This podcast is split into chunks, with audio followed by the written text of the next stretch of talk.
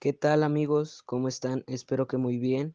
Les habla José Ángel, más conocido como Cochepín, de la radiodifusora Comer Bien para Aprender Mejor. El día de hoy les traemos este tema de comer bien para tener una mejor salud. Bien, hoy les traemos unos ejemplos de algunos desayunos saludables, por lo cual los invito a escuchar la siguiente cápsula informativa en los cual hay algunos ejemplos de desayunos saludables.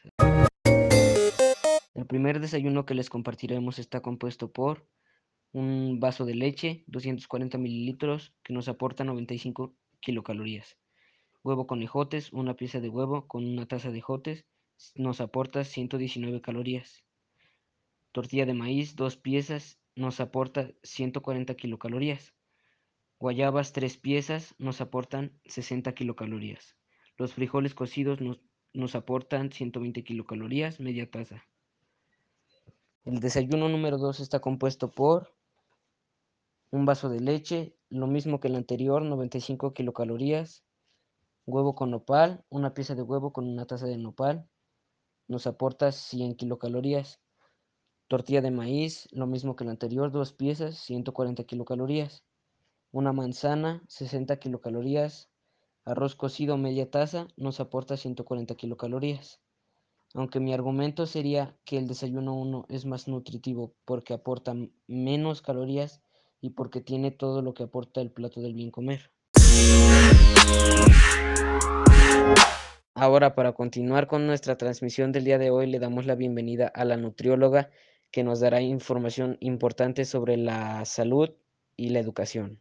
Hola, ¿qué tal José Ángel? Me agrada mucho que me hayas invitado a tu programa para poder mmm, crear una buena idea en nuestros oyentes. Bueno, nuestra Universidad Veracruzana está invitando a todos los alumnos de la escuela secundaria Sor Juana Inés para que se unan a un, a un pequeño curso, el cual está encaminado al salud, a la salud de los seres humanos. Bueno, pues se ha creado el primer evento online en el cual pues el objetivo es crear eh, o que la gente tenga conciencia sobre el que come. Este curso será fácil y te dará las luces suficientes para tomar la mejor decisión a la hora de llevar un estilo de vida partiendo desde una alimentación equilibrada. Por ello, pues agradezco mucho tu invitación para que toda esta información llegue a cada uno de los de los oídos de todos los que nos escuchan. Gracias. Bueno, nutrióloga, abusando de su invitación, le tenemos una pregunta que me ha llegado a mis redes sociales varias veces, que es cómo vencer la ansiedad por comer cosas dulces. Claro, José Ángel, esa es una pregunta que tanto a ti como a mí, pues, ha sonado muchísimo y más en nuestro país. Pero bueno, algo muy importante que tiene que saber la gente o la sociedad es que tienen que saber identificar la verdadera comida y saber diferenciarla de la comida de mentiras, además de que tienen que conocer los horarios correctos para comer. Además, algo muy importante es que tienen que aprender a saber cómo funcionan las hormonas de cada una de las personas y cómo es que se relacionan con el metabolismo. Agradecemos cada una de la información que nos ha brindado, pero sin embargo yo tengo una pregunta. ¿Cuál es la alimentación que la gente tenía el día, el día de ayer y sin embargo por consecuencias tenemos el día de hoy? Claro, eh, como sabemos, pues la alimentación que teníamos el día de ayer, pues ha cambiado mucho a la que tenemos hoy en la actualidad. Pues como sabemos, pues la comida que, bueno, nuestro país es un, un rico en cultura, en maíz, en frijol, en haba, etcétera. Entonces, pues la comida que antes se, se solía consumir, pues eran aquellos, aquellas semillas que se conocen como frijoles, maíz, haba, y sin embargo, porque la sociedad ha tenido un cambio muy drástico, pues existen situaciones en las que tanto como padres como madres tienen que salir a trabajar, entonces buscan el camino fácil como comida rápida, comida chatarra. Entonces, pues esa es la alimentación que teníamos el día de ayer y que sin embargo por diferentes consecuencias la, es la que tenemos el día de hoy y por eso es que nuestro país es uno de los, el que ocupa uno de los primeros lugares en obesidad.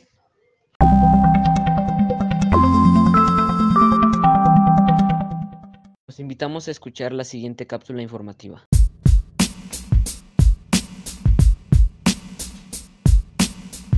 ¿Sabías que la manzana se produce en China, Estados Unidos, Turquía, Polonia e Italia?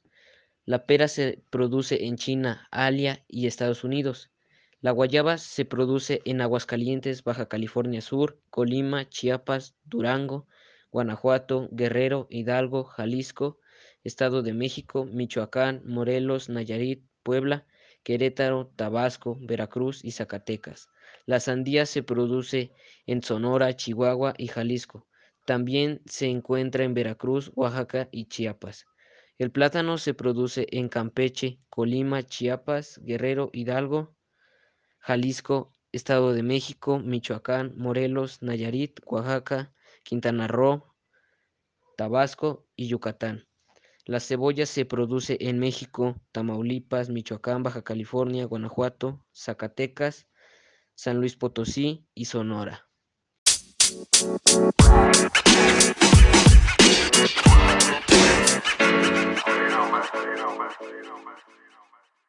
Bueno amigos, mi programa ha terminado. Muchas gracias por su atención. Fue un gusto estar con ustedes este día. Espero y les haya gustado y espero hayan aprendido muchas cosas nuevas y recuerden que no todos los alimentos son buenos para nuestra salud. Mi nombre es José Ángel y nos vemos a la próxima. Y recuerden que es jueves y el cuerpo lo sabe.